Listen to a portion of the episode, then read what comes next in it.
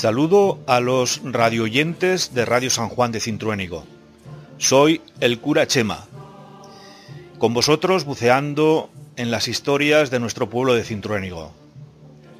Ahora que estamos en plena pandemia del COVID-19, me pregunto cómo vivirían nuestros antepasados la pandemia que sucedió a comienzos del siglo XX, hace 100 años, entre 1918 y 1921, conocida por la gripe española. Podemos imaginar el contexto en el que vivieron nuestros antepasados aquella pandemia, primero la pobreza secular de nuestra España,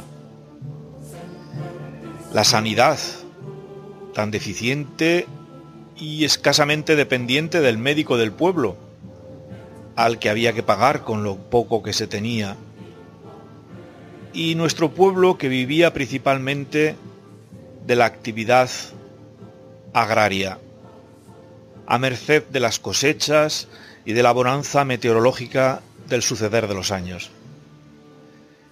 ¿Cómo llegaría a Cintruénigo aquella pandemia? ¿Y cómo la vivieron los vecinos, aquellos que serían nuestros abuelos y bisabuelos?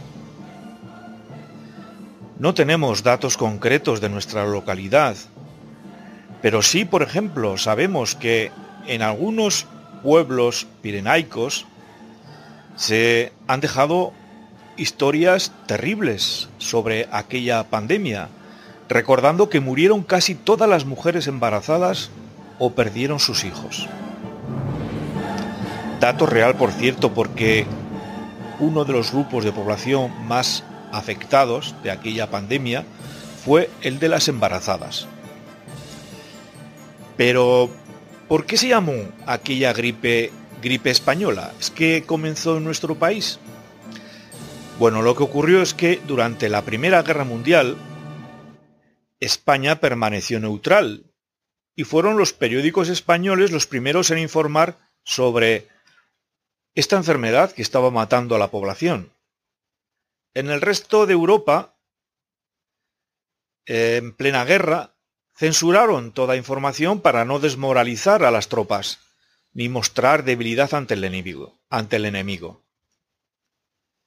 En un primer momento los medios de España intentaron también darle nombre extranjero, bautizándola como el soldado de Nápoles o la enfermedad de moda.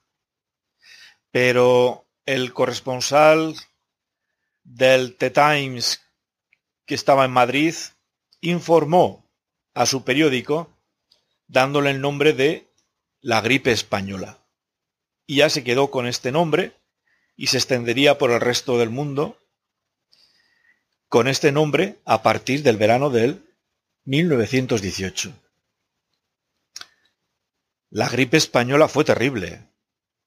Mató entre 1918 y 1920 a más de 40 millones de personas en todo el mundo. Un siglo después, aún no se sabe cuál fue el origen de esta pandemia, que no entendía de fronteras ni de clases sociales. España fue uno de los países más afectados, con 8 millones de personas infectadas y 300.000 personas fallecidas. Hoy la incidencia del COVID-19 es de 107 millones de personas diagnosticados. Claro, se comprende esta diferencia en el diagnóstico por los medios sanitarios que, de los cuales hoy disponemos. Y al día de hoy también en todo el mundo hay 2.400.000 fallecidos, lejos de los 40 millones que produjo la otra pandemia. En España hay, a estas fechas, a mediados de febrero del 2021, 3 millones de diagnosticados y 65.000 muertos.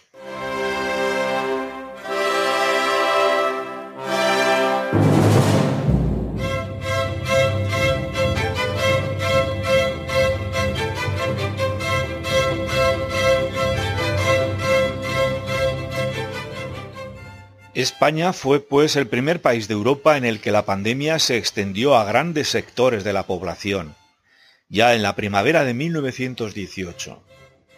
Madrid fue una de las ciudades más afectadas, con una tasa de 1,7 fallecidos por mil habitantes. La mayoría adultos jóvenes, apenas niños y pocos mayores. En eso se diferencia aquella pandemia de esta, en que la incidencia en esta que padecemos está sobre todo en las personas mayores.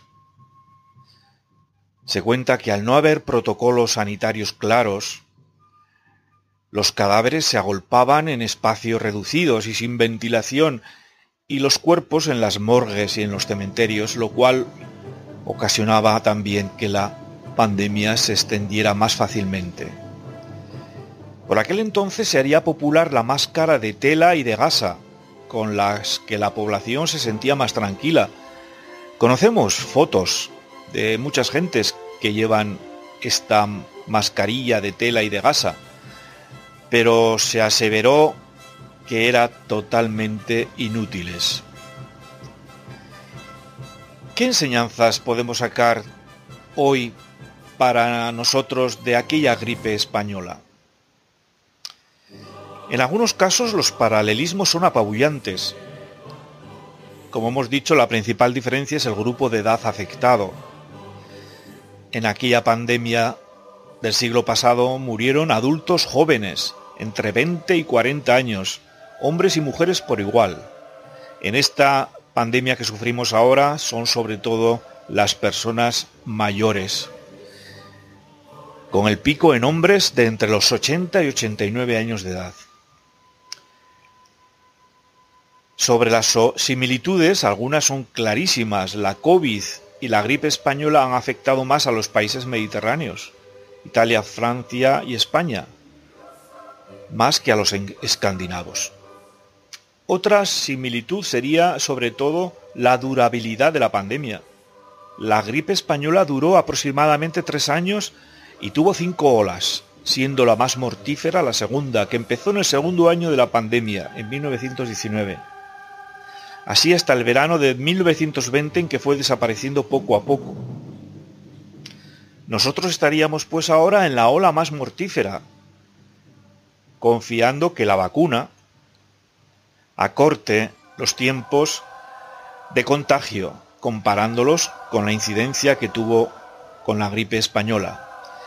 Pero parece que aún con vacuna o sin vacuna, hasta 2022 al menos, seguiremos con las mascarillas, las restricciones, mientras toda la población es vacunada. Estos datos los he entresacado de varias páginas de Internet, entre las que destaco la gacetamedia.com y sobre todo del libro del médico vasco Antón Ercoreca en su libro Una nueva historia de la gripe española, paralelismos con la COVID-19.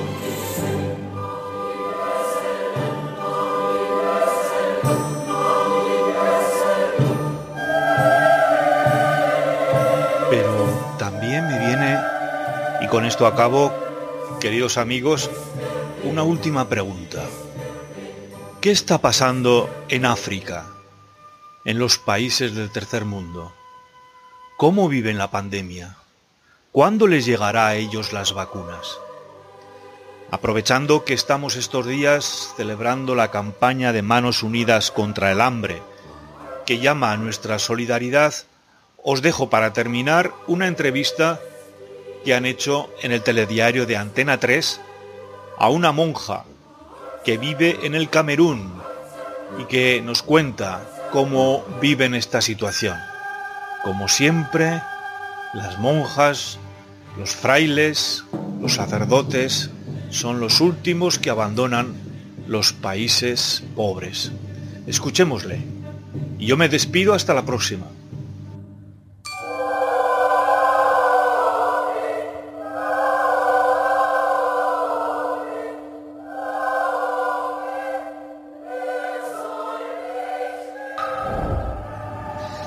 Y mientras conocemos casi en tiempo real las cifras de contagios y fallecidos en el mundo desarrollado, cómo va el minuto a minuto incluso de la vacunación, de África De ese continente prácticamente no sabemos nada. Yaoundé, Camerún, Victoria Braqueáis, misionera. Buenos días. Buenos días. ¿Qué tal está? Pues muy bien, gracias a Dios. Aquí estamos pendientes de cuándo nos vamos a vacunar, cuándo me tocará a mí, cuándo le tocará a mi padre, a mi madre, a mi hijo, y allí ni hay vacunas. Aquí no se, oye nada de vacunas. Bueno, por las noticias sabemos que pueden llegar en el 2023, 2024. Ahora está todo el tema de las patentes, que sobre todo los países de África dicen que se haga una suspensión, al menos temporal, de las patentes.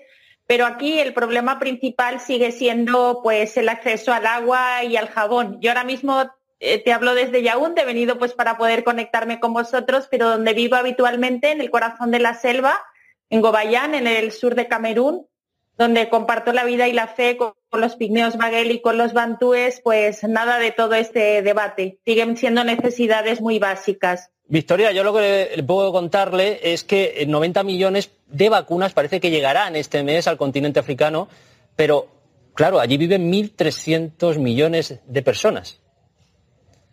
Aquí viven 1.300 millones de personas, de los cuales 300 no tienen acceso al agua potable, principalmente en las zonas rurales. Además, eh, bueno, si llegarán las vacunas, eh, pero anunciaron que puede haber al final unos 200 millones de personas vacunadas. De momento han llegado a Sudáfrica y luego además no funcionan contra la variante sudafricana, con lo cual se ha suspendido el programa de vacunación pero aquí no hay ningún tipo de noticia ni, ni, de programa, o sea que tampoco sabemos muy bien cómo se va a hacer el reparto. Y luego también la problemática será si las vacunas son gratuitas o no. Yo me temo que no porque los sistemas de salud son muy frágiles e incluso inexistentes. Claro, nosotros aquí tenemos interiorizado que para prevenir la enfermedad pues hay que lavarse las manos, ¿verdad?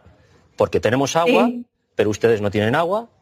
Hay que mantener eh, un aislamiento y hay que meterse en casa, pero nosotros la tenemos, a lo mejor allí no la tienen. Es que es otro mundo, es otra vida. Es otro mundo, porque bueno, nosotros, por ejemplo, en la selva sí que podemos más o menos lo del aislamiento porque las casas están muy dispersas, pero en las concentraciones urbanas eh, las condiciones de hacinamiento son muy difíciles y después las condiciones de acceso a la higiene y al saneamiento. Nosotros hemos tenido la suerte, yo he vivido 10 años en el Congo antes de estar aquí, que gracias a Manos Unidas y a la Fundación Canal Voluntarios de Canal Isabel II de Madrid, hicimos un proyecto integral de abastecimiento de agua que ha sido una maravilla y que proporciona agua potable casi a 200.000 personas. Y aquí hemos replicado el proyecto en Camerún gracias a la Fundación Reina Sofía. También hemos hecho otro en, en Camina, que es otra localidad del Congo, eh, bastante alejada con la Fundación Mainé, la Fundación Barceló y la Fundación Pedro Naval Potro, ¿no? Yo lo que diría es que el gran desafío de esta pandemia es que eh, mientras no estemos todos a salvo, no está nadie a salvo, ¿no? Y que por eso, pues lo que el lema de Manos Unidas de este año de la campaña, pues que hay que contagiar solidaridad para poder acabar pues con el hambre y con pandemias que no son contagiosas, pero que son muchísimo más letales. Ese es el mensaje también de la OMS. En tu lista de preocupaciones, ya muy brevemente, ¿cuál es la primera en estos instantes, ahora mismo?